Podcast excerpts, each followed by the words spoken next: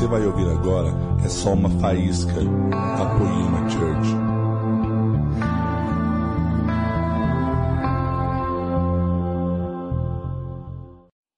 Gente, eu estou muito feliz. Quem está feliz com Jesus aí?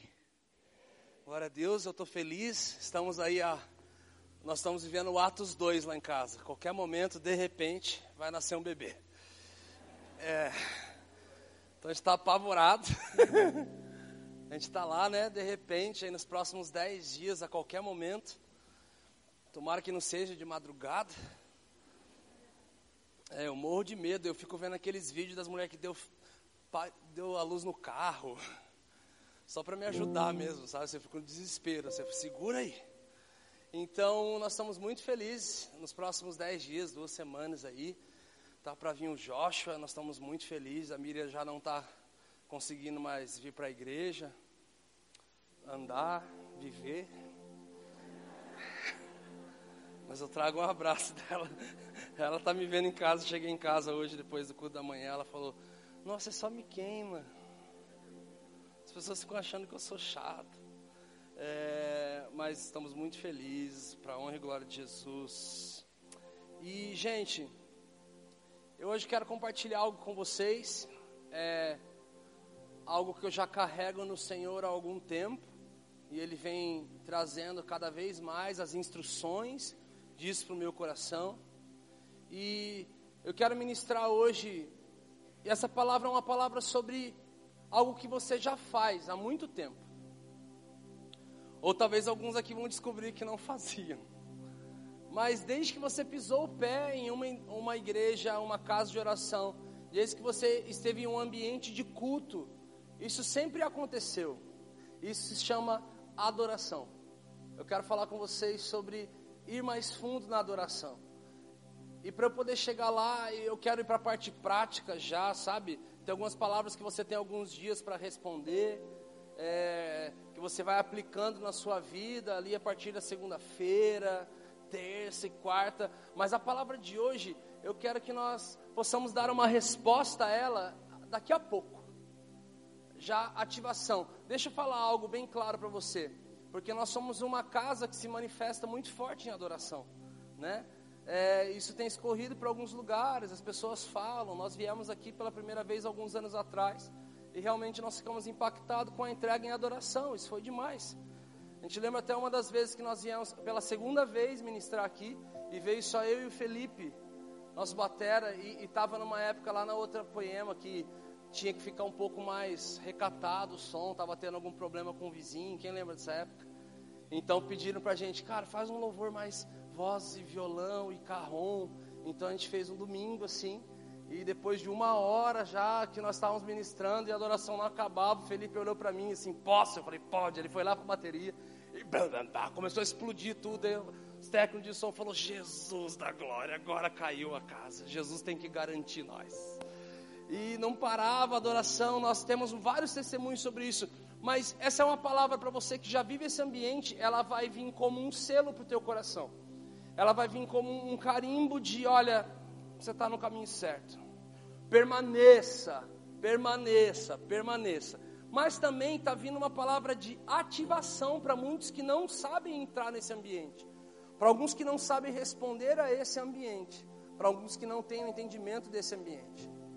Nós estávamos um dia numa comunhão, alguns anos atrás, eu acho que deve fazer uns quatro anos para mais, porque foi logo que nós tínhamos lançado o nosso CD Atenção. Então tinha uma pessoa na mesa com a gente, sabe aquelas pessoas que falam o que quer, a hora que quer, do jeito que quer? Então, essas pessoas me perseguem. Ela chegou assim e falou assim, já, de, já falei que é uma mulher, né? Essa, ela chegou em mim e falou assim: Olha, o CD de vocês é muito bom. Eu, glória a Deus.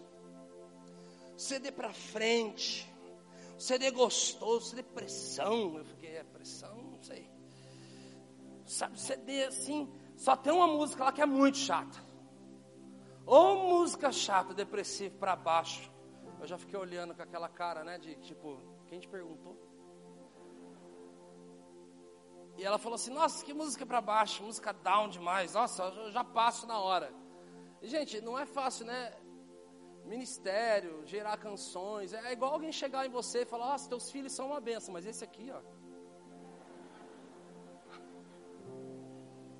Como eu sou filho único, eu sempre fui esse aqui. Jesus da glória, Jesus faz milagre. Olha, então falou assim: olha, essas músicas são maravilhosas, mas essa aqui, pelo amor de Deus, uma música chata, uma música para baixo. A música lá chama Paradigmas. Aí eu falei: nossa, não sabe nem falar o nome da música ainda. Então minha esposa já olhou para mim, viu que meu olho já estava tremendo. Sabe quando você fica com o olho só tremendo? Eu falei: eu vou vir. Ela olhou para mim e falou assim: deixa que eu vou. Eu falei: ah dentro de mim. Eu falei, se ferrou agora. Que a hora que me, aí minha esposa, gente, ela é quem os amigos da mesa sabem como ela é, né? Todo mundo ali falando, falando, na hora que a Miriam fala, pá! Cai algo na mesa, todo mundo fala, nossa, acabou um pouco a brincadeira. Ela então de repente eu falei, tá bom, soltei ela, sabe igual você solta assim, fala, pega.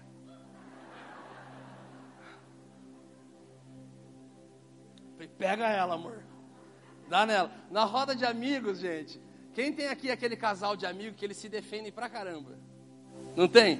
Na roda dos nossos amigos tem um casal lá. Você fala qualquer coisa dele, a gente até, a gente até combina assim, ó. ó fica vendo. Aí fala assim: Nossa, esse tênis aí, cara, nada a ver, parece uma sapatilha. A esposa dele já endemonia na hora. Ela já vem numa proteção. E, e, o, e o teu tênis? Eu tenho isso, eu fico olhando para minha esposa e falo, ah lá, tá vendo? Precisa pegar um pouquinho isso, a defesa aí. Né? Gente, então naquele dia, eu falei assim, pode ir lá, vai, vai lá, vai lá, amiga. Então ela foi, ela falou assim, o, o primo, amiga,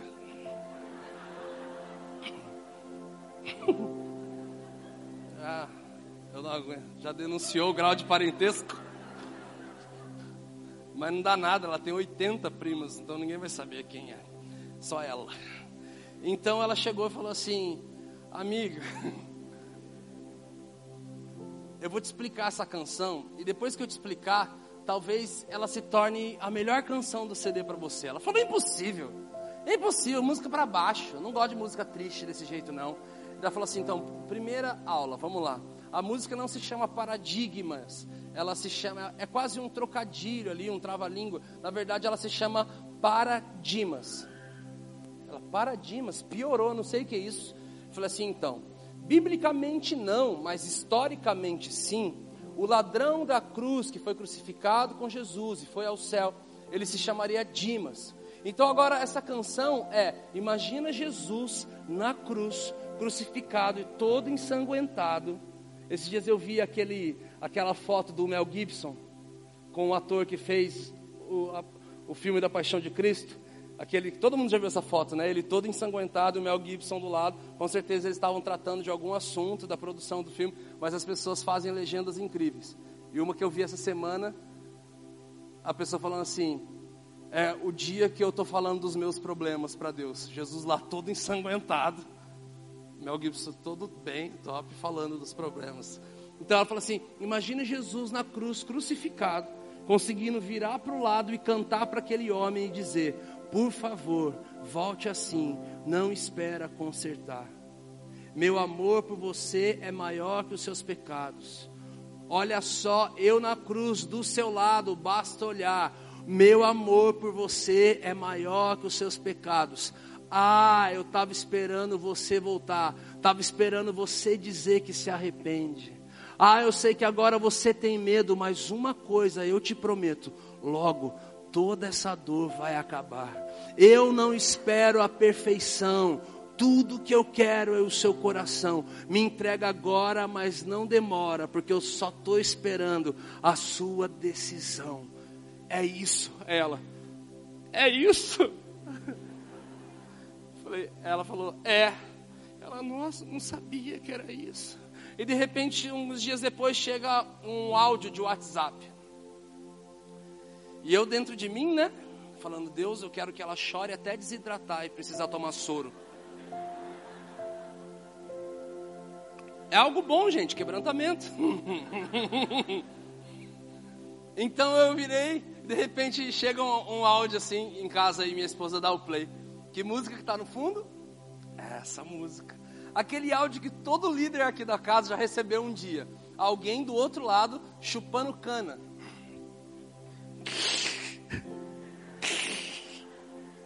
Ô Miriam, é a melhor música do CD. Eu falei, toma, chora agora, agora chora. Agora chora. Gente, sabe o que eu aprendi aquele dia? Algo que eu já sabia, mas foi muito testificado dentro do meu espírito com aquilo. Tudo o que você entende com mais profundidade, você tende a se entregar mais em verdade. Tudo que você conhece mais fundo,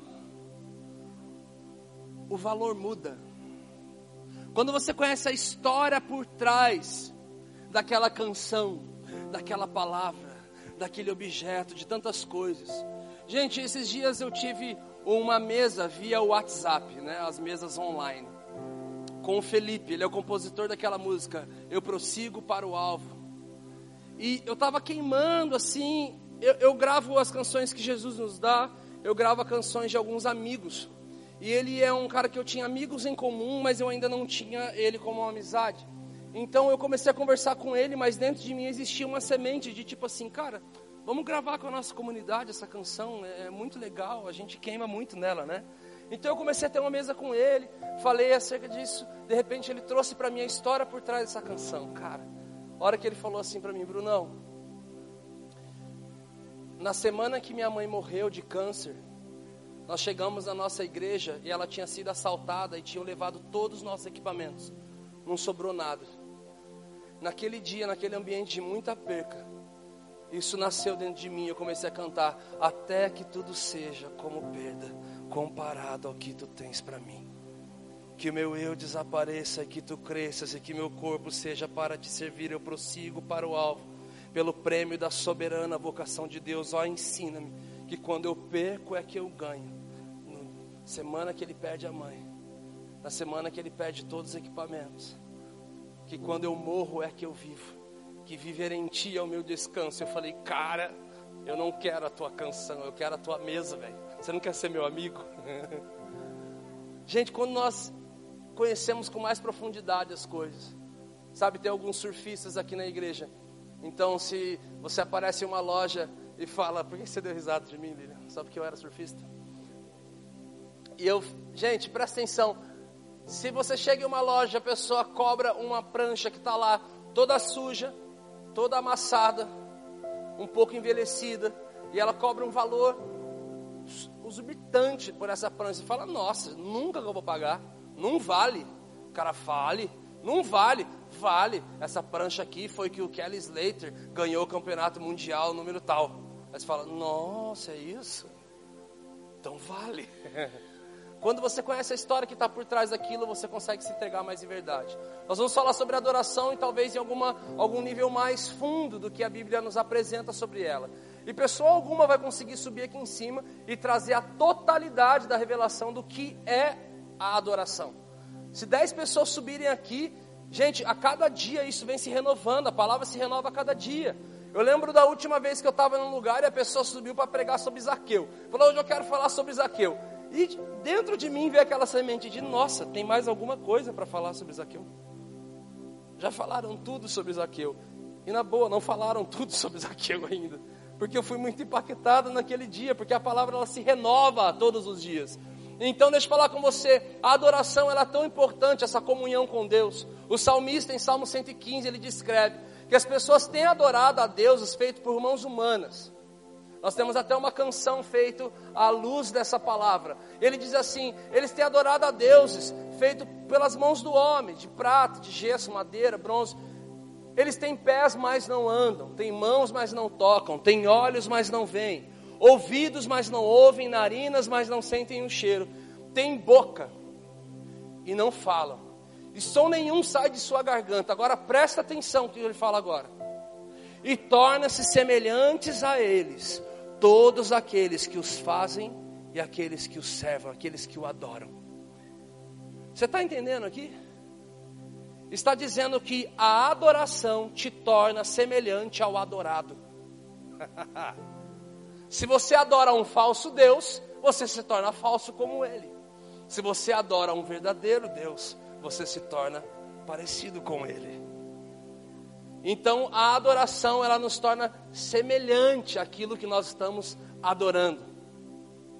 Só que lá no deserto o povo faz em Êxodo 20, aproximadamente ali, eles fazem um bezerro de ouro.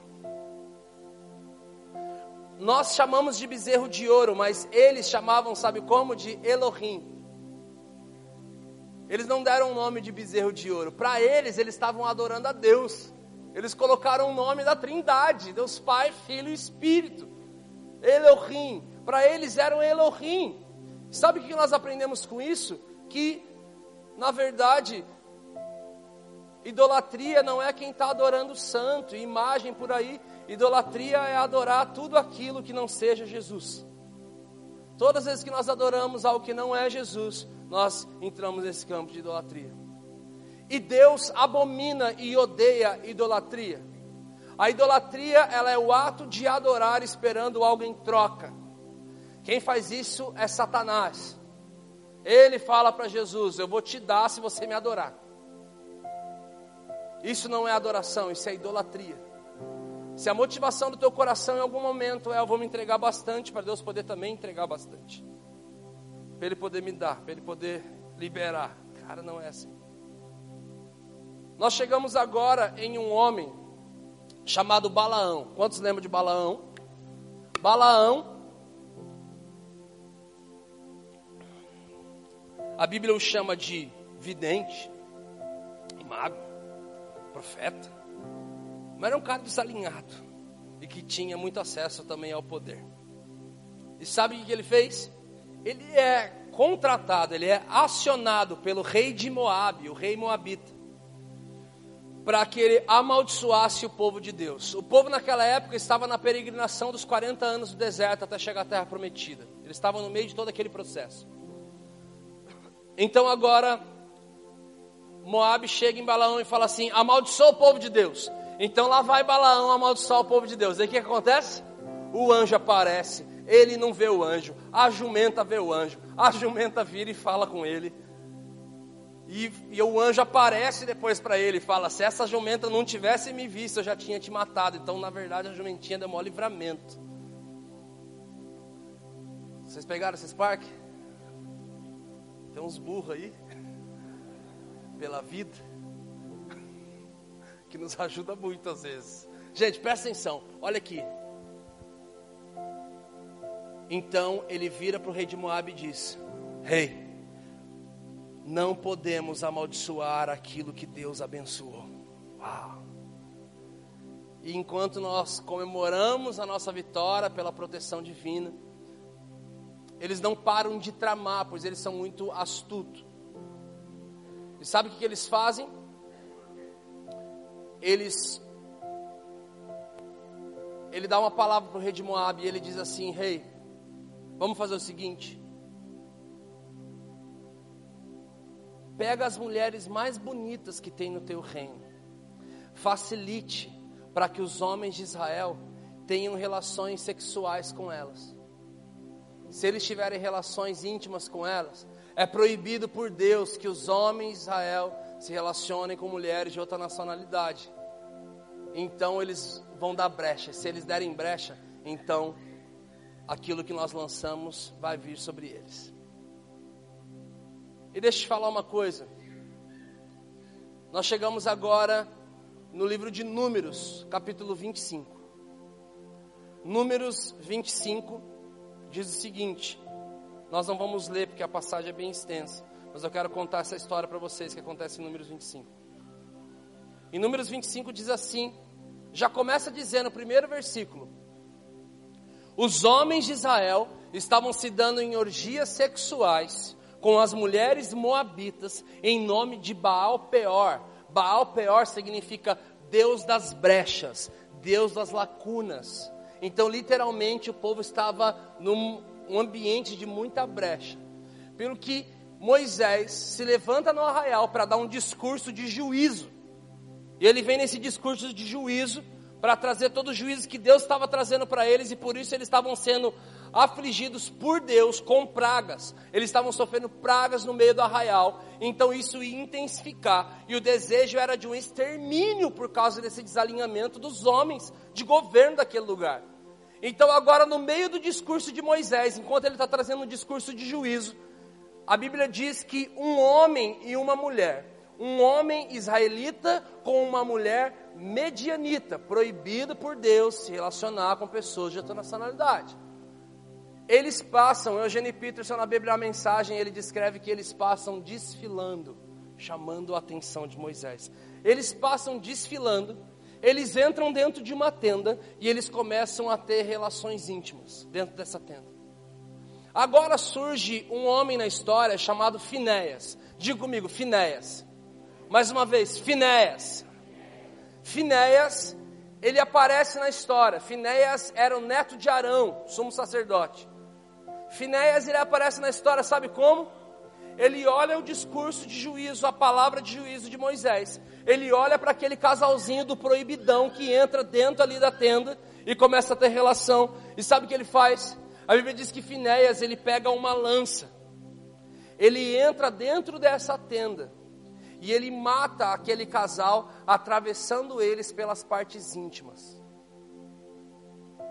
Eu sei que alguns estão assim, nossa, que palavra legal para um domingo frio. Mas assim que ele mata aquele casal, sabe o que acontece? Deus vai lá em Moisés e fala assim: Moisés, não vou mais destruir o povo. Que? Não vou mais destruir o povo. Mas eu estou falando, o senhor mandou eu falar, eu não vou mais destruir o povo. Mas por quê? O que aconteceu? Por causa do zelo de Finéias. Moisés nem sabia o que tinha acontecido, mas Deus simplesmente fala: Eu não vou mais destruir o povo por causa do zelo de Finéias. Pensa num cara que quando descobriu isso ficou um pouco louco. Gente, a, a, a revelação nova é ácida, né? Por isso que diz que aquele que beber do vinho novo vai dizer que o vinho velho é melhor. Porque quando você recebe algo de Deus, não é para você já sair despejando por onde você passa, mas você precisa trazer maturidade para aquela nova revelação. Ela precisa fermentar dentro de você. E ela precisa se tornar agradável a quem vai receber dela. Porque assim que eu recebi isso, sabe o que eu fiz? Demorou, Deus. Agora eu tenho base bíblica para pegar uma lança e sair dando na irmandade. Não é verdade, gente? O ataque está tão dentro de nós. Está tão dentro de nós. Esses dias eu fiz uma dinâmica com 700 adolescentes. Eu acho que foi em Belém do Pará. Eu dei uma bexiga para cada, já fiz isso com os adolescentes apoiando também. Eu dei uma bexiga para cada e um palito de dente. E deixei um rock and roll no pente para soltar. E falei enche a bexiga. E comecei a ministrar o ruá, o sopro de vida. Todo mundo encheu a bexiga e falou, agora essa bexiga é a tua vida, cara. Pega essa bexiga, ela pegou. É a tua vida, mano, é minha vida. Cara, agora a tua vida tá ligado com essa bexiga, ela é a tua vida, tá bom? Tá bom. Agora eu vou soltar um rock and roll aqui. E vocês vão ter dois minutos para fazer de tudo para proteger a tua vida. Demorou? Vamos lá. Começou um assassinato na igreja. Aí tinha um irmãozinho de cadeira de roda.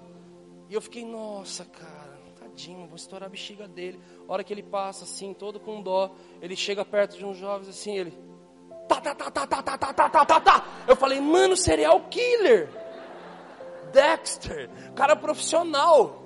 Falei, meu Deus do céu, pega ele lá também. Gente, começou aquele assassinato em massa. O pastor, tinha um pastor que eu fiz essa dinâmica, ele ficou do meu lado assim, ele ficou louco. Ele falou, nossa, vou lá. Eu falei, pastor, não participa.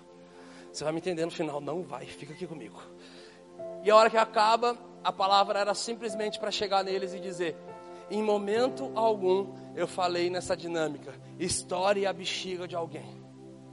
Em momento algum eu precisei falar, mata o seu irmão, fira alguém que está perto de você, porque o ataque está. Eu só falei para proteger, porque esse ataque está tão no nosso DNA, querido, que basta a pessoa ter dinheiro, poder, autoridade, um palito de dente ou uma bola no pé, que ela mostra quem está ali dentro de verdade. Quando eu recebi essa palavra, eu falei assim: nossa, tem uma lança, eu posso pegar e esse equilíbrio todo, Jesus vem me ministrando muito através do pastor Leandro também. E eu começo a ter a grande preocupação e temor de falar, mas espera aí, até que ponto a lança de Finéias não vai se tornar a espada de Pedro na minha mão? Quem lembra a espada de Pedro que corta a orelha do soldado? A igreja alinhada de Jesus, que tem intimidade com Ele, quando encontra a igreja desalinhada, ao invés de trazer vida, vem e fere. Eu falei, Deus, até que ponto essa lança não vai se tornar isso? Porque, gente, aquele soldado Malco, ele não era simplesmente um soldado, ele era um sacerdote chefe da guarda, e a conversa muda. O Velho Testamento diz que para o sacerdote exercer sacerdócio, ele não poderia carregar marca alguma no seu corpo. Sabe o que, Pedro estava fazendo? Desabilitando o sacerdócio de um sacerdote para o resto da vida dele. Então eu falei, Deus, aquilo entrou com temor em mim. Então, de repente, quando você está estudando muito grego, hebraico, original, disso, original, Deus falou comigo, Bruno, você está estudando tanto original de grego, hebraico, que não é nem no grego e hebraico que você errou, foi no português mesmo. E eu sou casado com uma pessoa formada em letras para ajudar. Ele falou assim: lê de novo o texto. Eu vou ler e de repente eu descubro que em momento algum Deus poupou o povo por causa da lança de Finés. Ele disse que foi por causa do do zelo. Zelo. Por causa do zelo, por causa do cuidado e a forma que ele encontrou para zelar naquele momento foi com aquela lança. Foi a ferramenta que ele encontrou para zelar de alguma forma. Mas sabe a, a grande revelação aqui? O grande segredo dessa passagem, agora realmente nós voltamos para o original do hebraico. O segredo dessa passagem, de Deus livrar todo aquele povo, está no nome daquele homem e daquela mulher que foi morto. Aquele casalzinho do proibidão, o nome deles eram Zinri e Cosbe. O homem chamava Zinri e a mulher chamava Cosbe. E a tradução do nome deles é música mentirosa. Adoração mentirosa. Um, uma pessoa resolve zelar para que a adoração verdadeira flua do meio daquele arraial. Então Deus poupa todos, porque alguém ali estava querendo realmente que a adoração verdadeira fluísse. Quem está me entendendo? Então nós chegamos a entender o que seria a adoração verdadeira. O que é a adoração em espírito e em verdade? O que é a verdade sobre a adoração? Tem tantas coisas, nós podemos ficar aqui 30 dias num seminário de como adorar ao Rei. Mas deixa eu falar para vocês, existe um segredo que está em Êxodo capítulo 30. Abra sua Bíblia. Êxodo 30, versículo 34 ao 38.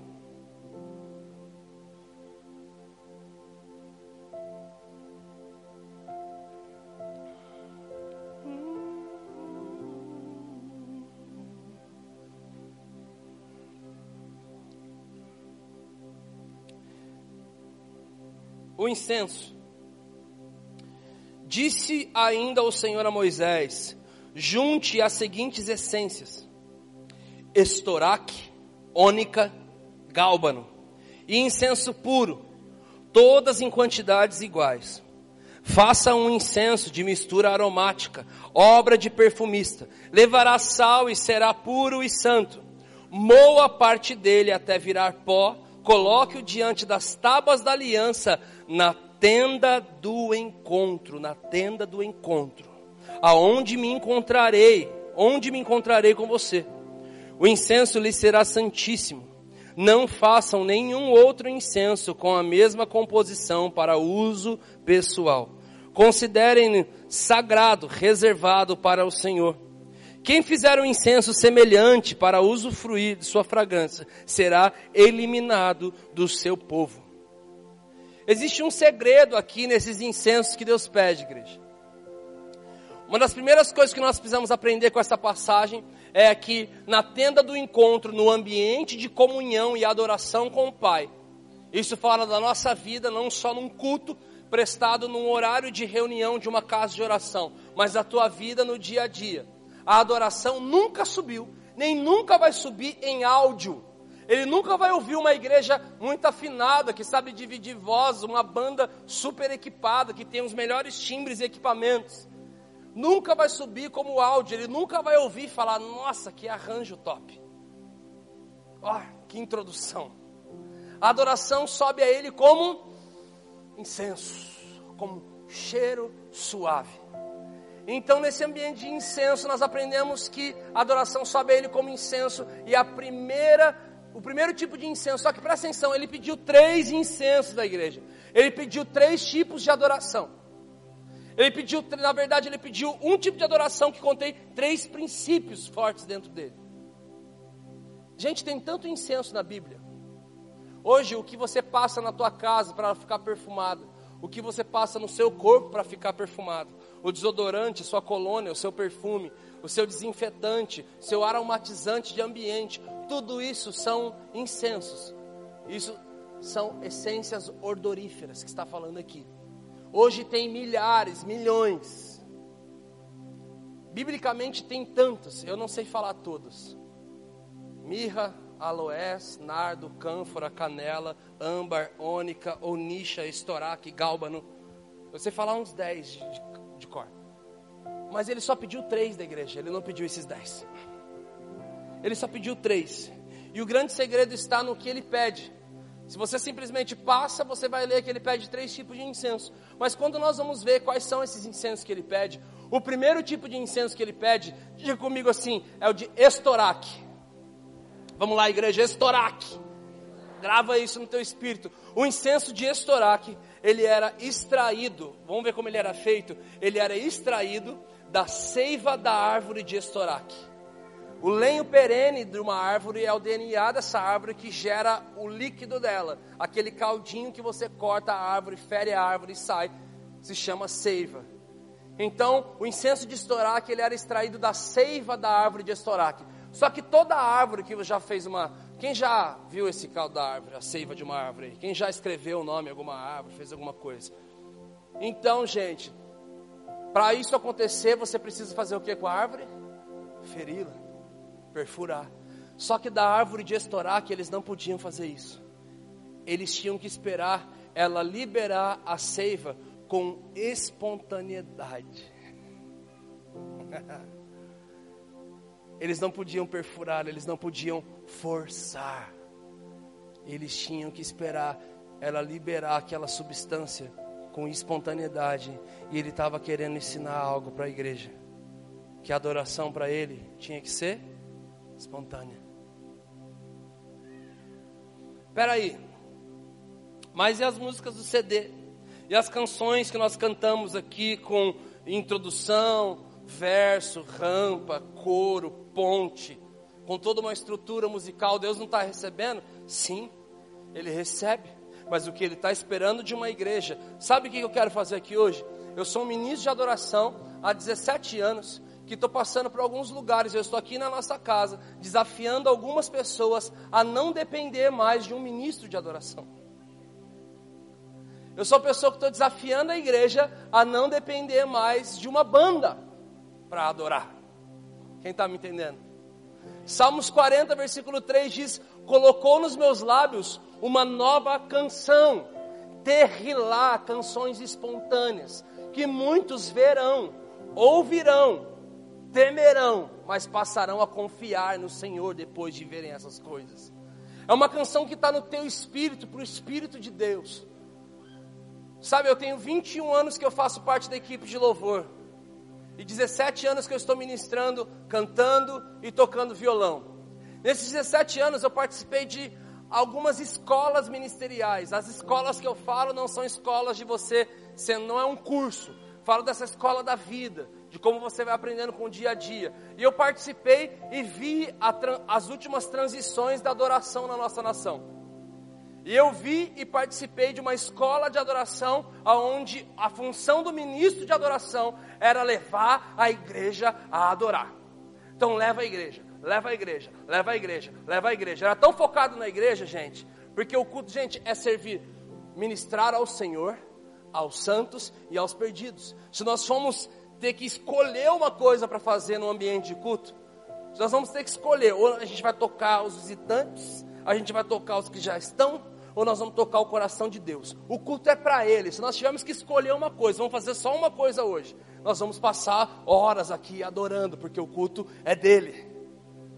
Então, nós focávamos muito na igreja, perceber a igreja. Tem que levar a igreja, tem que levar a igreja, tem que levar a igreja. Só que tinha alguns dias que a igreja não queria ir. E a hora que acabava o ambiente de adoração, a gente virava para a banda, reunia e falava: quem está em pecado aqui? Não fluiu, a igreja não veio, não adorou. Quem que está em pecado aqui? E nós íamos mal embora para casa, para aquele dia a igreja resolveu não ir. Então, para a gente, a gente estava em pecado. Mas isso foi nos ensinando a, a, saber movimentar a igreja, saber falar as palavras certas, as horas certas, liberava uma linha muito fina com a manipulação, vou falar a verdade também. Todo aquele que sabe mover demais que a igreja corre esse risco. O Dan nos ensina muito sobre isso e fala, ministros de adoração, não fiquem só chapando de olho fechado. Perceba a igreja. A melhor forma de você entender o que Deus quer fazer é você perceber a noiva dele. Uau! Isso nos ensina muito. Mas de repente, no final dos anos 90, 98 aproximadamente, na nossa nação começou a surgir uma nova geração de adoradores. Os adoradores sem face. Não tinha foto deles no CD, não tinha o nome deles no CD. Adoração extravagante. Começou a rolar muita coisa louca, porque essa galera não queria saber mais nada da igreja, eles só queriam o Senhor. Era uma galera que começou a se levantar como eu vou. Se eles quiserem ir, eles vão. Mas eu não vou ficar. Uau, demais. Jesus fez muita coisa, mas nada está em equilíbrio. Se você só querer o Senhor e não querer nada da igreja, você não está cumprindo o mandamento. Ele fala, ama o Senhor acima de todas as coisas, mas também tem o próximo como a ti mesmo. Tá bom, o como a ti mesmo fala do teu padrão de amor sobre você mesmo. Tem pessoas que não se amam. Então, mais para frente, Jesus eleva isso e diz: Um novo mandamento vos dou Ame o próximo como Cristo amou a igreja. Aí estreitou o relacionamento. Aí já não é mais o teu padrão de se amar para amar alguém. É o padrão do Senhor. Mas o Senhor acima de todas as coisas, o próximo como Cristo amou a igreja e agora vem. Esse nosso relacionamento, entendeu o que Deus queria fazer. Uma geração que não queria saber da igreja acabou ferindo muito essa igreja também. Uma geração que só queria saber da igreja acabou perdendo a intimidade e o coração do Senhor. E falar de nós temos. Sabe por que eu estou te falando isso? Hoje nós somos muito assim, nós, nós viajamos pela nação e de repente nós vamos estabelecer um ambiente de adoração que eu nunca sei como vai ser, o que, que vai acontecer. Às vezes Jesus reserva, resolve dar o discernimento como vai ser antes. Mas geralmente a gente começa adorando ali, na intimidade vertical, e tem algumas igrejas que não sabem entrar nesse ambiente. Então nós vamos para o ambiente trazer a igreja e nós vamos novamente. Se eles não vierem, eu vou. Agora eu não volto mais para casa preso, triste, chateado. Aí eu vou, se eles quiserem ir, eles vão, mas eu fiz a minha parte. Eu entendi, mas faz 17 anos que eu sempre percebi algo ministrando adoração. Que algumas igrejas que eu ia ministrar, de repente a gente estava ali, a gente estava entendendo que a gente precisava levar a igreja a entender para onde Jesus estava querendo levar. Só que sempre tinha umas quatro, cinco, seis pessoas e os ministros de adoração aqui da casa sabem o que eu estou falando, que elas não estavam nem aí para nada disso que eu estava falando. Elas não estavam preocupadas se eu ia conseguir levar elas para aquele lugar, porque elas já sabiam onde era o lugar delas. Elas já sabiam chegar nesse lugar. Eles não dependiam de uma banda. Eu lembro que eu estava ministrando e tinha pessoas que ficavam ali orando, e eu falava, eu ali adolescente começando a ministrar, falando, nossa, ele não está nem prestando atenção no que eu estou falando. Ele está com Deus ali. Ele está mais com Deus que eu. Que eu estou aqui preocupado em levar o povo para Deus, eu mesmo não perdi ele. Oh Jesus, eu começava a ser ministrado por aquele cara que estava ali embaixo. Em perceber a igreja. Acontece muita coisa aqui em cima, cara, é muito legal. Você percebe muita coisa. Eu sempre percebi que tinham pessoas que sabiam quem era, sabiam onde estava. Deixa eu falar para você, eu estou queimando em cima disso. João Batista, ele diz: Eu sou a voz que clama no deserto, preparando o caminho do Senhor. Quando ele diz eu sou, ele está ele tá falando que ele sabia quem ele era. Ele tinha uma identidade bem definida. Ele sabia quem ele era. Quando ele diz a voz que clama, diz que ele tinha a mensagem. ele já tinha o conteúdo, ele já tinha recebido as instruções. Quando ele diz, a voz que clama no deserto, diz que ele sabia qual era o lugar dele no reino. Ele sabia quem era, ele tinha a mensagem e ele sabia o campo de atuação do ministério dele.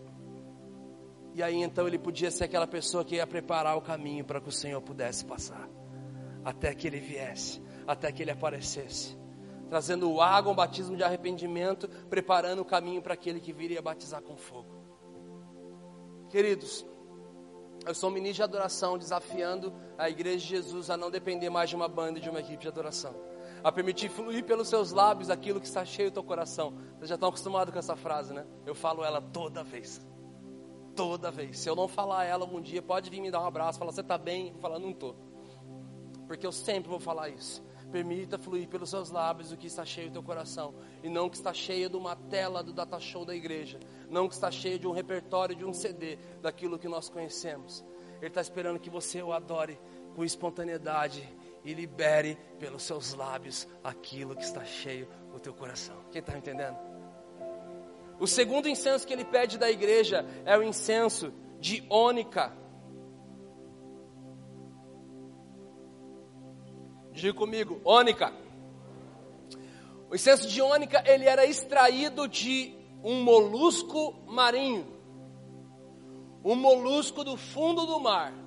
Não me pergunte, não é sobre isso que eu vou falar. Eu não sei como aquele povo naquela época conseguiu chegar no fundo do mar. Hoje de manhã eu fiz essa pergunta, vou fazer à noite também. Quem aqui já foi no fundo do mar? Uma, duas, três. Mais alguém? Quem dá mais? Três pessoas. Com toda a tecnologia que nós temos hoje que nos permite chegar a esse lugar. Você pode ir submarino, máscara de oxigênio, tanque de oxigênio, é, naufrágio. Tem muita forma que você pode chegar no fundo do mar. Parar de olhar para Jesus e afundar, ó, Deus me livre. Existem várias maneiras de você chegar nesse lugar hoje. Eu não sei como eles faziam naquela época. E eu não quero falar que adoração dá trabalho. É isso que Deus queria falar. Não. Ele queria ensinar algo para a igreja. Que a adoração, além de ser espontânea, ele queria que a adoração viesse do do profundo. Ei, aí começa a trazer a verdadeira diferença entre o louvor e a adoração. Louvor é elogiar. Louvor é um elogio, votos de louvores. Quem já assistiu esses, esses festivais que tem na televisão, que faz as pessoas cantar? Tem vários. E de repente alguém sempre fala assim: meu voto de louvor vai para essa pessoa. Voto, louvor é um elogio. E é muito bom louvar o Senhor. Ele habita no meio dos louvores do seu povo, daqueles que reconhecem quem Ele é. Mas a adoração fala de você ter propriedades profundas em saber quem Ele é em você e quem você é nele. Fala de propriedade, fala de profundidade, fala de sair de um nível raso. Queridos, eu caminhei no raso durante muito tempo na minha vida com uma Bíblia rasa, uma oração rasa, um secreto raso, uma adoração rasa, tudo raso. Tudo raso. Sabe, eu cresci minha infância e pré-adolescência pensando que eu fui criado do pó da terra para suprir a uma falta do céu de uns anjos que tinham caído. Essa era a minha visão rasa da minha adoração. Eu fui criado para adorar Jesus porque os adoradores lá de céu foram expulsos. E virou tudo bicho, tudo demônio, né, pai, mãe? Eu aprendi assim. Cara, eu fui criado para suprir uma parte dos anjos que caíram, e não! Conforme nós vamos cavando, nos aprofundando nele, a gente descobre que nós não fomos criados para suprir algo, nós não fomos criados para suprir uma necessidade, nós fomos criados simplesmente para termos relacionamento íntimo com o Pai. Os anjos nos chamam de Senhor, dos exércitos e de Santo. Nós podemos chamar de Abba, nós podemos chamar de Pai. Nós somos criados para um relacionamento. Ele nos faz no sexto dia e no sétimo ele descansa para contemplar e para se relacionar com o homem. relacionamento em profundidade. Sabe, teve uma época na minha adolescência ali, tava, já, já era jovem já. E aí eu tava muito louco, chapado na rua, assim, eu ficava orando em línguas para rua.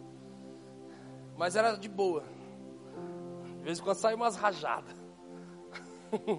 eu ficava assim, eu olhando, orando, e ficava glorificando, ficava chorando, eu colocava o, era Discman. Oh, cara, por incrível que pareça, tem uns adolescentes que não sabem o que é isso, né, cara? Você começa a ver que você tá velho mesmo. E era muito moderno, velho. Só eu tinha o Discman, assim, da galera. E aí o Discman, casa de Davi, assim, ó. E chapando ali, e saindo da escola, e ouvindo, chorando, cara. Os caras, mano, o cara não tá bem. e eu lá chapando, e um dia eu, eu falo para uma amiga minha. Essa amiga era a Miriam. Eu falo, Miriam, chapando demais com Jesus da rua, orando, chorando, orando em línguas, falando dela. Sério? Eu falei, por quê? Dela, eu também. Eu falei, sério? Ela é. Cara, não dá para sair do horário do almoço para ir e, e, só andar aquele tempo todo, cara. Eu preciso desenvolver isso. E eu começo a orar em línguas, começo a falar com Jesus. Eu vou falando com Ele, estabelecendo esse relacionamento. Falei, nossa, você também? Eu também, você também, também. Eu falei, e aí? A gente também?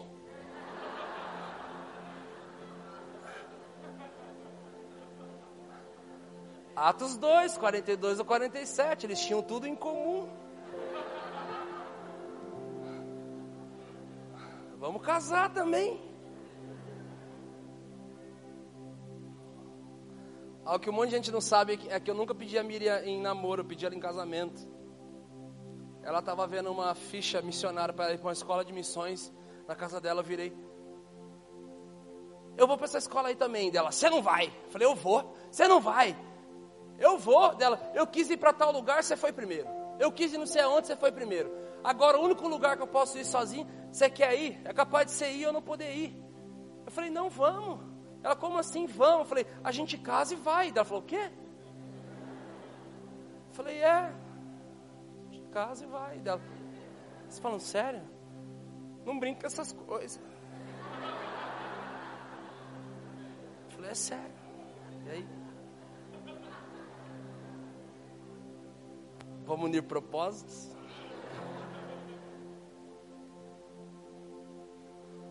Gente, deixa eu falar. Olha, eu vou sair da mensagem, tá? Eu tenho esse problema, eu preciso falar isso. É, é profético, tá? Para alguns aqui é muito profético. Eu estava em Belo Horizonte, numa mesa com um carioca, um baiano e eu paulista. Reino. De repente eu comecei a falar para os caras. Falei, mano, eu tenho uma amiga muito de Deus. Cara, eu tenho uma amiga, a Miriam, cara. A Miriam, e a Miriam, a Miriam é de Deus, cara. A Miriam é minha amiga. Cara, ela descobriu que ela era mestre com adolescente, então ela fez pedagogia e letras só por causa do ministério. Cara, pensa uma mina que é precisa nas escrituras. Pensa uma mina que, cara, fala e meu coração queima e tal. De repente o baiano vira para mim e fala assim: Ô oh, pai. falei, fala, baiano. Ele, tu sabe que tu vai casar com essa tua amiga aí, né? Eu falei, você é louco, baiano? Mina, minha amiga. Cara, ele liberou uma palavra tão profética. Ele falou exatamente assim: Oxe, e tu vai casar com inimiga? Eu falei, cara, verdade. Verdade. Cara, isso é muito profético com a galera aqui, viu? Jesus está me usando, cara. Pensa em tanta gente que eu já parei aqui na igreja e falei assim: aí, vocês estão desenvolvendo amor? Eles falam, não, Brunão, só minha amiga. Não, meu, meu amigo. Não, amigo. O povo não está junto porque é amigo. Então, beleza, vai casa com o inimigo. Então, pega essa profecia baiana, querido. Vamos voltar aqui. A hora que eu olho essa minha amiga caminhando no profundo, eu também caminhando, a gente se encontra lá.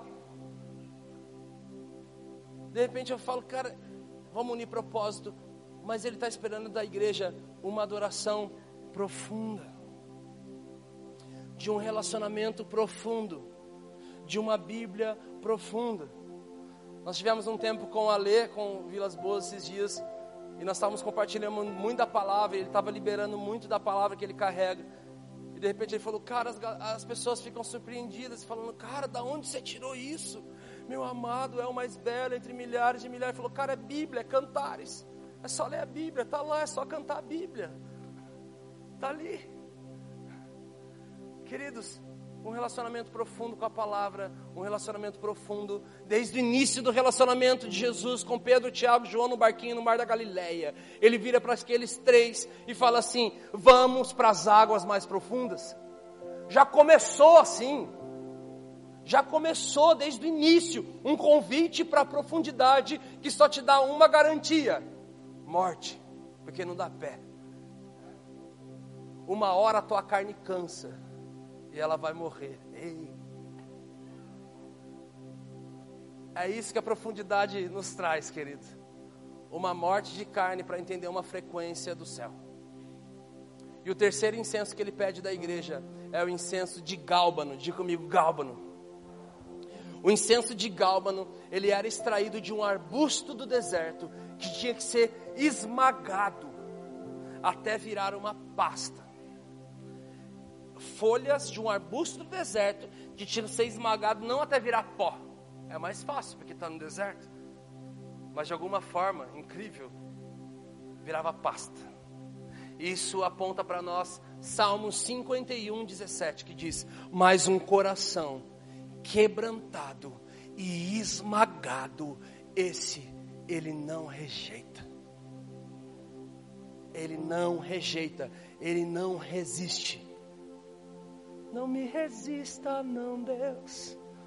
O Strumielo tem uma canção que fala sobre isso. Não me resista, não me resista, não me resista.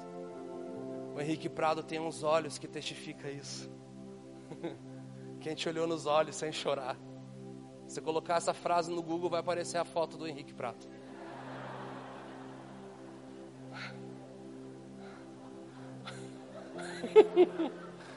Foi boa, né? quebrantamento. Quando foi que as lágrimas cessaram? Quando foi que quem te olhou nos olhos parou de chorar? Quem se acostumou com a sua presença?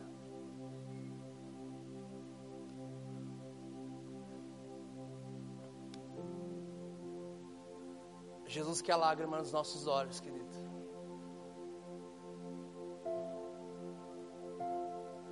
quer vasos quebrados, que se quebram. Existe uma diferença entre você ir para casa do oleiro e você se permitir ser quebrado. Luciano Subirá já diz: Bem-aventurados são os flexíveis, porque eles não serão quebrados, eles só serão amassados, serão moldados. Mas deixa eu falar para você: a Bíblia diz que Ele coloca em nós, Ele depositou tesouros escondidos em vasos de barro.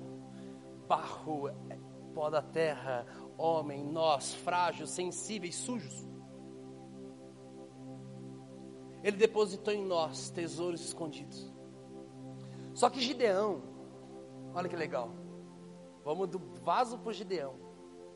Gideão, quando ele fica só com 300 homens, e agora eles vão invadir o acampamento dos medianitas, que era um número infinitamente maior que o deles. Uf, olha que palavra profética ele fala para eles. Eles falam assim: ele fala para os seus 300 soldados: peguem tochas de fogo e coloquem dentro de vasos de barro e caminhem à noite para que as pessoas não vejam, para que não fique visível, para que eles saibam que estão sendo atacados, escondam.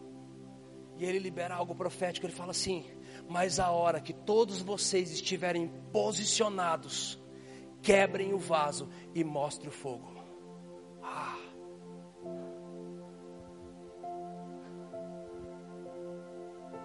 Quebrantamento.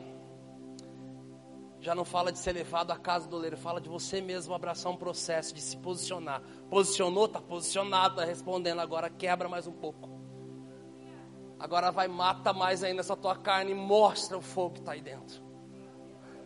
Ele espera da igreja uma adoração quebrantada, porque ela prepara que o fogo tome o lugar dele. Não foi à toa que Elias, para testificar ainda mais, ele joga água para que o fogo possa vir na terra, para que o fogo possa vir. Quebrantamento, terra, água, lágrimas, um ambiente perfeito para o fogo. Ele sempre esperou da igreja três coisas: uma adoração espontânea, uma adoração profunda, uma adoração quebrantada. E a última coisa que ele nos ensina no versículo 38, quando ele está querendo dizer: qualquer um de vocês, desde aquele que vai lá pegar o estoraque, o ônica, a galba, desde aquele que vai levar para o processo de fazer a fabricação, desde aquele que vai fabricar e aquele que for levar para a mesa do incenso, na tenda do encontro, onde me encontrarei com você.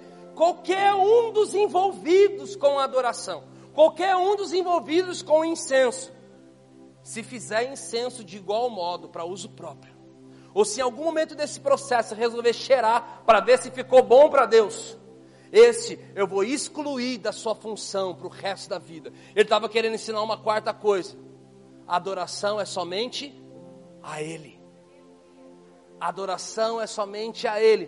Por isso, Paulo consegue devolver toda a honra, glória, força e poder. O poder que é o dunamis, que Deus deu para os homens, Ele consegue devolver ao Senhor, falando: Senhor, é tudo teu, não é nada nosso. E sabe como que esse sacerdote tinha que levar o incenso na mesa de incensário? Sabe como que era? Se você for estudar, você vai descobrir que eles tinham que levar o incenso assim, ó. Com o rosto virado para um lado, o braço extremamente esticado modo algum eles conseguirem cheirar aquilo que era só para Deus. Ah, e eles tinham que colocar na mesa, aonde estava queimando. Dessa forma. Ensinando e falando: Deus, é para você, não é para nós. É tudo para você. Queridos,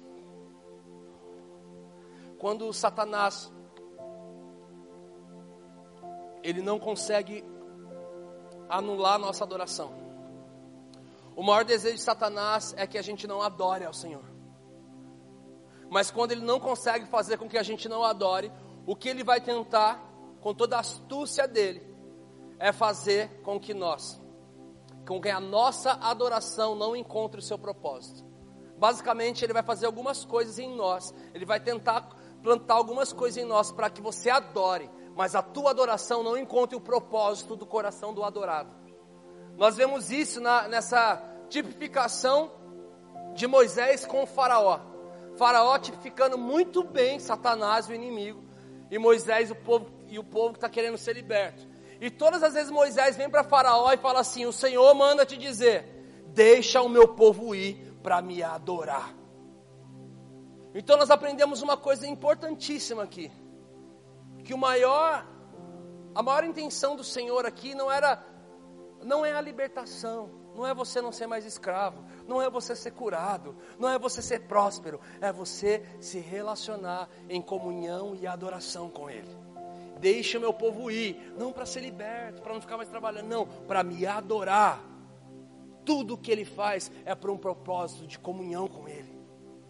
Nada do que o Senhor fez, todas as curas tinham um único propósito: levar o homem à redenção, entender o plano da salvação da conexão, o véu rasgar e voltarem a ter acesso a essa intimidade com Deus. Então, quando o Senhor fala aqui, quando Jesus fala em Mateus 7, 6, Isaías já disse muito bem isso: esse povo me honra com os lábios, mas o seu coração está longe de mim. Sabe o que Faraó faz quando Moisés vem várias vezes dizendo a ele: Deixa o meu povo ir para me adorar? Ele vem trazendo quatro contrapropostas para você ele fala para Moisés e o diabo ele vem nos apresentar muito isso, Satanás. Ele vem falar assim: ele fala assim: Olha, podem adorar, mas adora aqui, adora aqui como escravo. Não vai sair daqui não, vai adorar como escravo. Mas adoração não é para escravo, adoração é para pessoas livres. Então ele queria que eles adorassem, mas que o propósito, mas que essa adoração não encontrasse o seu propósito. Primeira proposta dele: adorem aqui. Ele fala: não, não vamos adorar aqui como escravos. Depois ele fala novamente: deixe meu povo ir para me adorar. Então ele faz uma outra contraproposta. Ele diz: podem ir adorar, mas não vão muito longe. Eu vou deixar vocês não adorarem aqui. Então vocês vão, mas não vão muito longe. Vá até onde eu consiga ver. É a segunda contraproposta. Pode quase ser liberto, tá? Pode ir, começar a romper, mas ainda tenha para onde voltar. Tem algumas coisas presas ainda naquela tua vida de escravo do pecado. Isso não vai encontrar o propósito verdadeiro da adoração. A terceira, quarta proposta que ele contra a proposta que ele faz, ele fala: então tá bom, querem ir? Podem ir. Uau! Mas vai só os homens. Deixem as mulheres e os filhos aqui. E ele começa agora a tocar e impedir a adoração familiar. Cara. Satanás ama fazer isso fazer com, com que alguém ali, sabe, liberar algumas coisas para a pessoa poder ir, mas tentar aprender de alguma forma da família. Falar assim, não, aqui não. Ele começa a impedir que você e a sua casa sirvam ao Senhor. Quer saber uma frase linda de se dizer no discipulado? Estabeleça o ritmo espiritual da tua casa. Quer saber algo complicado de se aplicar? Estabeleça o ritmo espiritual da tua casa. Eu falo isso em todos os discipulados para toda pessoa casada, para toda pessoa que está namorando, para toda pessoa que está noiva, para toda pessoa que está solteira. Fala, cara, estabeleça o ritmo espiritual da tua casa. Traga, venha.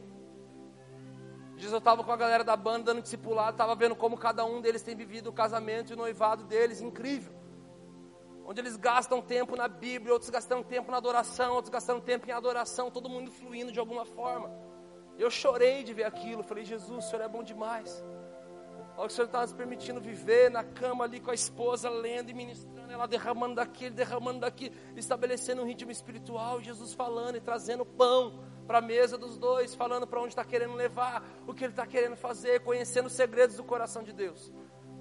A terceira, quarta proposta dele, a terceira é exatamente isso: impedir que a adoração flua no ambiente familiar.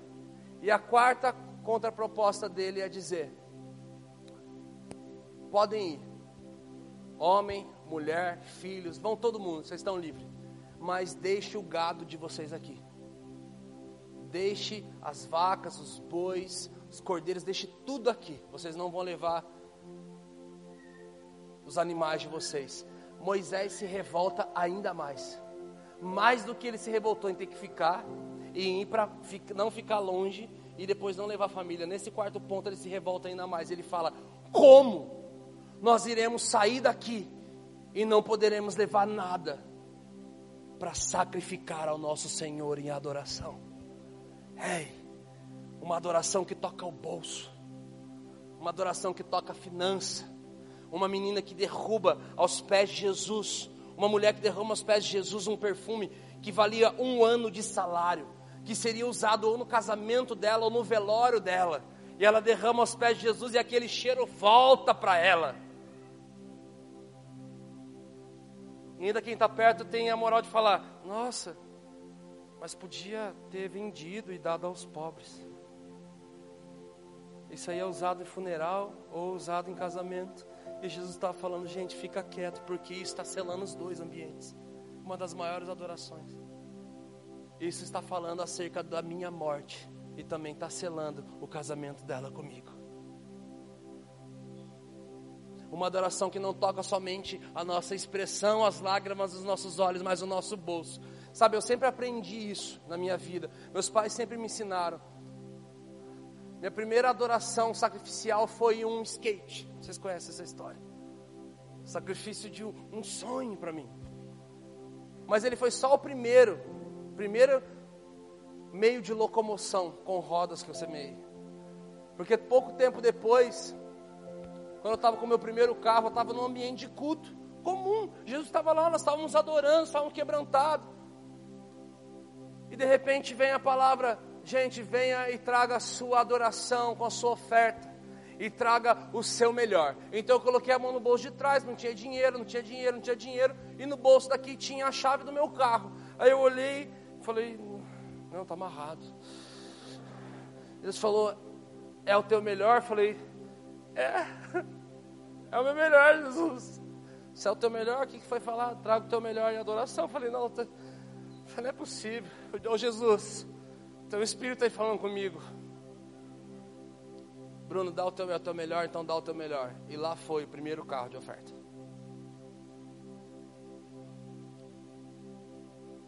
Aconteceu algo, semearam um carro na minha vida depois. E ele foi dado de oferta também. Já foram três carros em ambientes de adoração e oferta e sacrifício. Hoje chega na oferta, minha esposa até pega a chave do carro. Parece aquela criança controlada, sabe assim? Que o, que o, o pai e a mãe falam: olha, isso aqui é a oferta de hoje. Quem está entendendo? Se ele não conseguir fazer porque você não adora, ele vai tentar fazer de tudo para que a tua adoração não encontre o propósito de tocar o coração do adorado. E agora, eu já vou encerrar daqui a pouquinho. Eu quero contar uma história para vocês por trás de uma canção, que daqui a pouco nós vamos cantar. E após essa canção nós vamos fluir e liberar o seu estoraque, o seu ônix e seu gálbano. Eu não ia falar, mas eu estou sentindo de falar. Sabe por que isso gerou muito forte dentro de mim? Algumas semanas atrás nós estávamos aqui no ambiente de adoração, então Jesus me levou a sair um pouco ali do lugar onde eu costumo ficar, onde eu estou acostumado a ficar, onde eu gosto de ficar, onde eu gosto do som daquele lugar. Então eu saí e fui para um lugar da igreja aqui. E eu comecei a adorar naquele lugar. E eu comecei a perceber um pouco a igreja. E de repente, ali, de, ali da onde eu estava posicionado, isso eu não estou falando só daqui, tá bom? Em todo quanto é lugar que a gente vai, a gente vê isso. Mas eu pude ver isso também na nossa casa. Eu comecei a ver uma igreja respondendo muito forte em adoração. Até mesmo num campo geográfico desse salão. Eu pude ver uma turma queimando demais. E eu pude observar algumas pessoas que não sabiam como entrar nesse ambiente.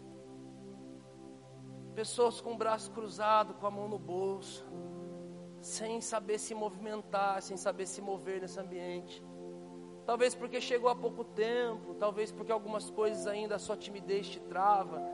E naquela hora foi muito forte. Jesus começou a plantar muito disso que eu já carrego dentro de mim. E falar, Bruno, tem uma igreja que responde adoração. Sempre Jesus se moveu com pessoas assim. Sempre Jesus falava para pessoas que ouviam e respondiam, ouviam e não respondiam, e aquelas que nem queriam ouvir saíam fora. Mas sempre num ambiente como esse, tem aqueles que mergulham no rio e tem aqueles que ficam à beira do rio. E essa palavra de hoje é simplesmente para incentivar aqueles que estão no rio a continuem fluindo e vá mais fundo, tem mais fundo ainda. E para aqueles que não pisaram o pé nesse rio, fala, querido, pula de cabeça, vem quem já foi no rio com os amigos e todo mundo pulou, só ficou você lá fora e falava: Vem, vem, vem, a água tá boa, vem, tá fluindo, vem morrer com a gente. Vem, querido. Vem, pula nesse rio, mergulha. Deixa eu contar para você, no final dos anos 90, uma igreja na Inglaterra, o pastor dessa igreja, ele entendeu que o coração dos músicos daquela casa, dos tangedores, tinha se perdido. A motivação do coração deles em adoração estava se perdendo. Então ele teve a brilhante ideia de simplesmente acabar com a equipe de louvor na igreja.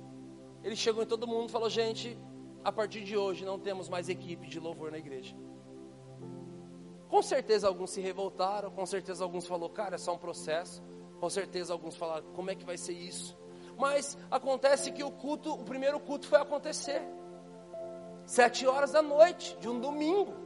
A casa estava cheia, tudo preparado aqui. A casa e o meu coração também.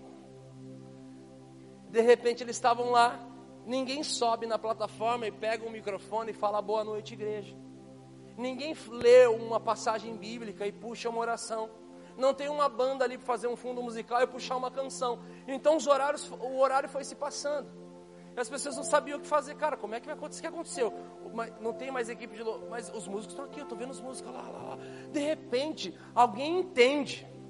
Cara, já deu horário. Alguém entende. E sabe o que acontece? Algum louco levanta no meio da igreja, levanta as mãos para cima e começa a cantar.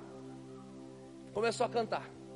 Esse dia, gente, a história sempre se divide, a igreja sempre se divide. Sempre tem aquele povo que vai olhar, alguém olhou e falou assim: Nossa, que louco, que louco.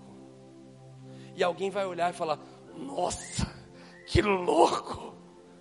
que louco, cara, vamos também, eu vou também. Já levantou e começou a ir junto. De repente essa igreja começou a adorar e começou a adorar. E eles foram aprendendo a não mais depender de uma equipe de adoração para entrar em um ambiente de adoração. E eles ficaram assim, um, dois, três, quatro, cinco, seis, sete, oito meses sem equipe de música. Só tinha um microfone para a hora da palavra. Chegavam, o pessoal já começava. Eu tenho a noção que devia acontecer um monte de coisa. Três músicas sendo cantadas ao mesmo tempo. Devia ser uma loucura. Mas devia ser demais o que estava acontecendo ali. Tinha ministros nessa casa de adoração, gente, conhecidos no mundo inteiro.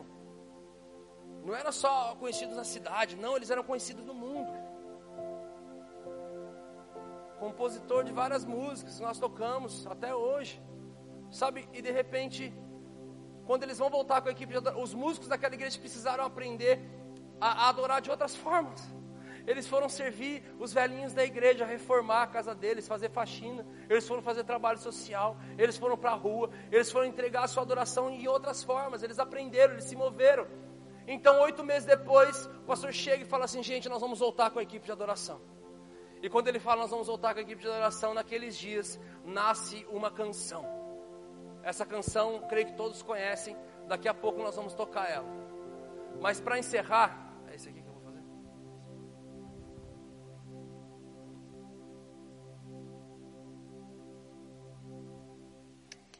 Quero convidar vocês a ficarem em pé.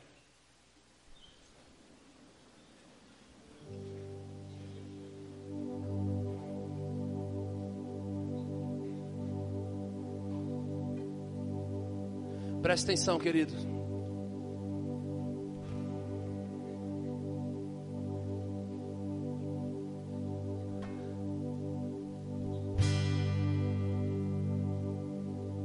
Satanás leva Jesus ao deserto para ser tentado. E ele faz três propostas para Jesus. Ele fala assim: transforma essa, essa pedra em pão. E Jesus responde na palavra. Ele fala: se atira daqui. E Jesus responde na palavra. Só que a última tentação de Jesus nos ensina algo incrível. E para eu poder chegar nela, eu preciso falar algo para você. Vocês conhecem aqui esse testemunho meu, mas eu vou falar de novo. Quando eu tinha uns 14 anos de idade, eu era a pessoa mais doente que eu conhecia. Então, os meus amigos da igreja, eles foram me buscar em casa. Eles me colocaram numa cadeira de plástico, porque eu não conseguia andar. Fazia três meses que eu estava numa cama, com pneumonia dupla. A medicina falava que o meu pulmão era como de uma pessoa de 60 anos de idade fumante. Então naquele dia eu vou para esse lugar, eu vou para essa casa, para essa igreja. E foi muito difícil entrar nessa igreja porque, por incrível que pareça, todos os cadeirantes que eu vi entrando naquela igreja saíram andando. Todos os cegos saíram enxergando, todos os mudos saíram falando, os surdos saíram ouvindo. As pessoas que entravam com câncer, com HIV, soro positivo, elas eram curadas. O pastor dessa igreja, quando ele orava por mim, eu ficava mais doente. estava com gripe, eu ficava com bronquite. Eu estava com bronquite, ele vinha orar por mim, eu ficava com pneumonia. Eu estava com pneumonia, ele vinha orar por mim, eu falava, não ora. E o mais difícil ainda é que o pastor daquela igreja era o meu pai. E todas as pessoas que meu pai orava, dificilmente elas não eram curadas. Eu já vi pessoas chegarem com paralisia em todo o corpo, tudo, tudo paralisado e de repente ele começar a esticar essa pessoa, essa pessoa ser curada. Mas toda vez que ele orava por mim, eu não era curado, eu só piorava. E uma pessoa tem acesso àquela plataforma, ele diz algo que aquilo que Satanás colocou na nossa vida, com permissão de Deus, para nos afastar de Deus, na verdade pode ter o efeito contrário. Eu entendi aquilo. eu entendi aquilo.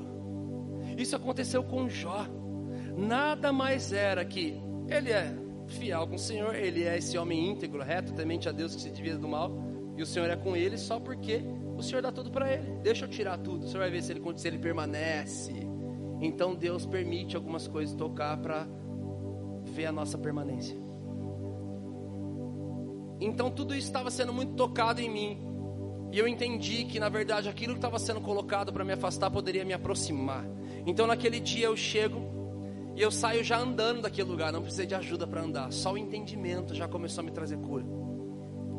Então, eu chego em casa e agora, pela primeira vez, aquele filho do pastor, revoltado com a igreja, com tantas outras coisas, pela primeira vez, dentro de um quarto fechado, começa a falar por horas com Deus, querendo uma coisa: cura.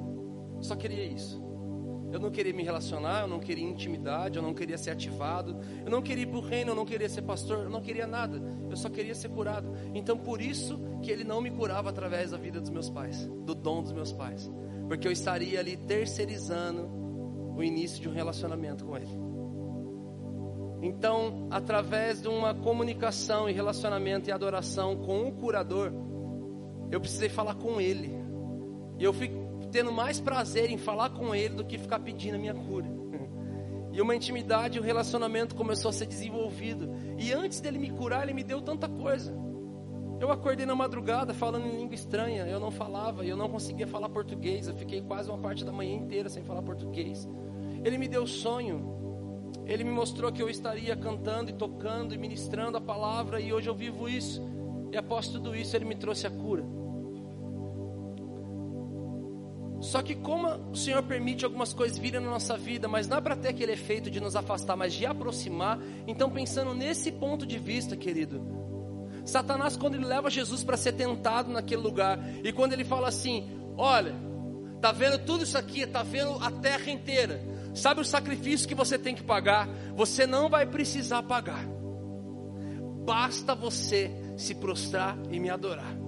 Se você me adorar, Jesus, eu vou te dar tudo isso, não precisa pagar. Só que ele estava dando algo por idolatria, isso fala da, do coração dele, caído. Mas o princípio dele de adoração não era errado.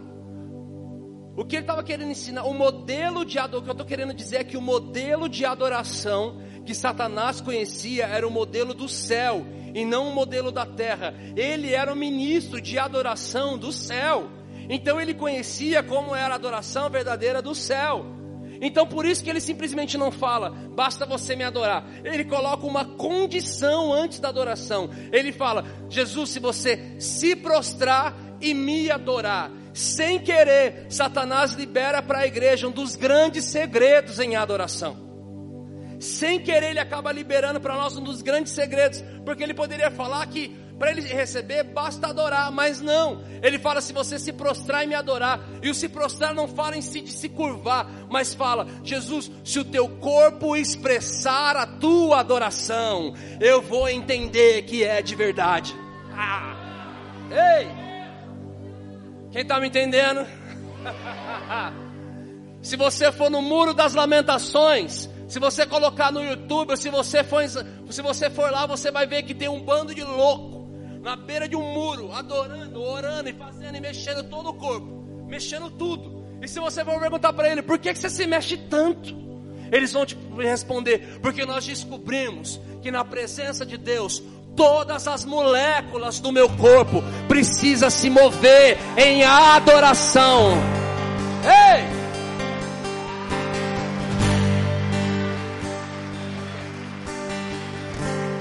Queridos, Nesse momento eu quero convidar você a começar a expressar a sua adoração. É, feche seus olhos, esqueça da banda, não dependa de uma banda, querido. Não dependa de uma equipe de adoração. Nós vamos cantar a canção que foi gerada nesse ambiente, mas eu quero antes que você já comece a liberar o teu estoraque, o teu ônica, o teu gálbano, libere a canção que está no seu coração. Solte as suas mãos. Expresse a tua adoração. Sai do teu lugar. Faça algo. Faça algo que testifica a verdade do teu espírito. Faça algo que testifique essa verdade da sua vida.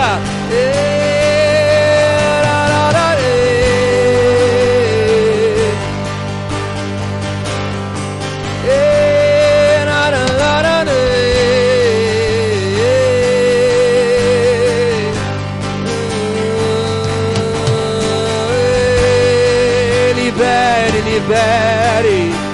Se solte, se solte, expresse, expresse.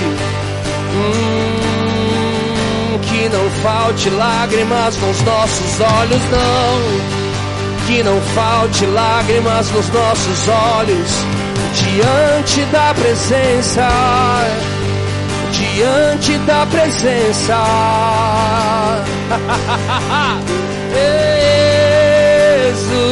Jesus lindo, lindo, santo, santo e poderoso, maravilhoso. Expressa Ele, igreja, expresse a sua adoração, a sua verdade, a sua a verdade do teu espírito, a verdade do teu espírito. Coloque para fora a verdade do teu espírito a verdade do teu espírito. Jesus, tu és a verdade. E nós queremos te liberar desse lugar, Jesus. Nós queremos te liberar desse lugar. Toma o teu lugar.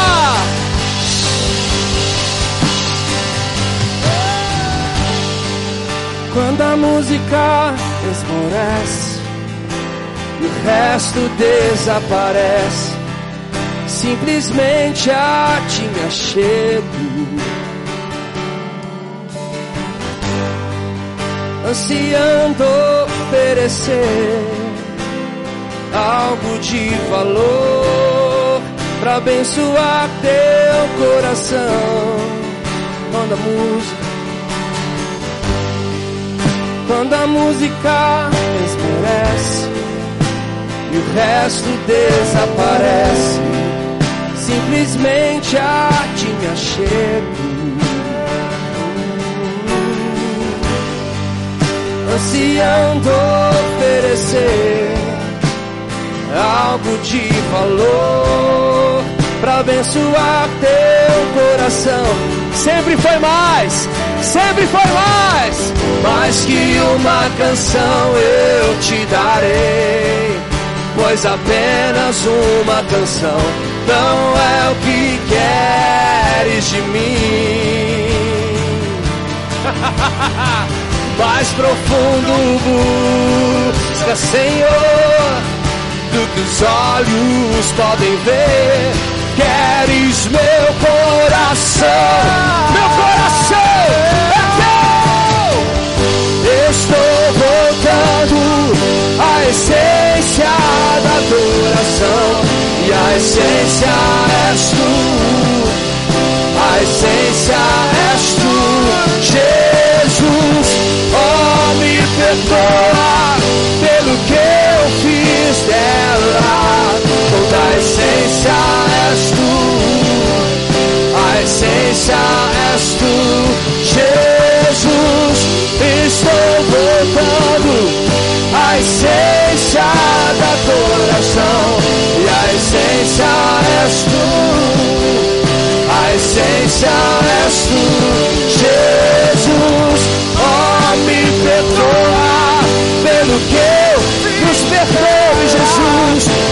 essência és tu, a essência és tu, Jesus.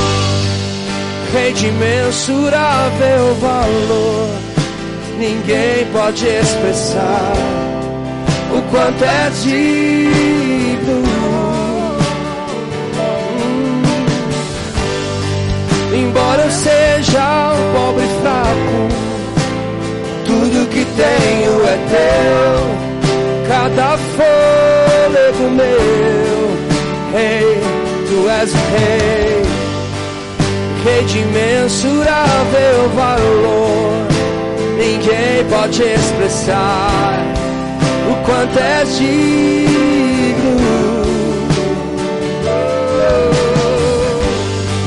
Embora eu seja um pobre fraco, tudo que tenho é tudo. Cada, cada partícula, cada centímetro, cada molécula, mais que uma canção eu te darei pois apenas uma canção não é o que queres de mim. Oh, mais profundo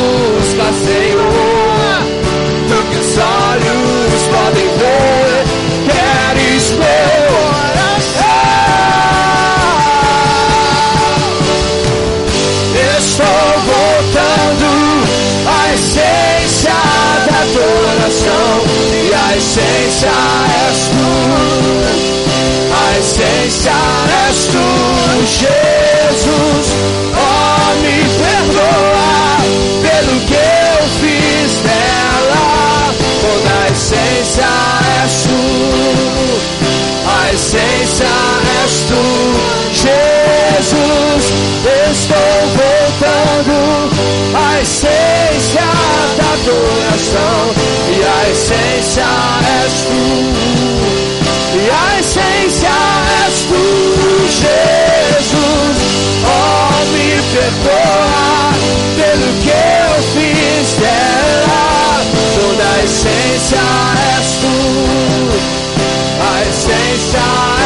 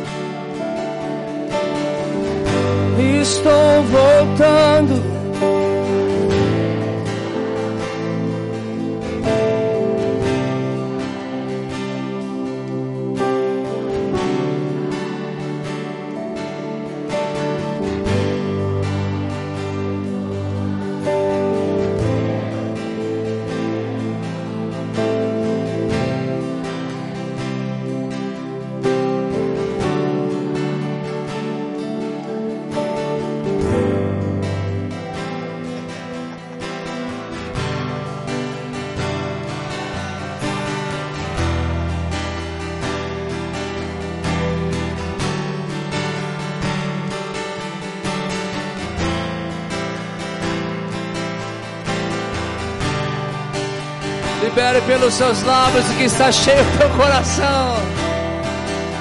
Vamos, flua, flua, flua, libere.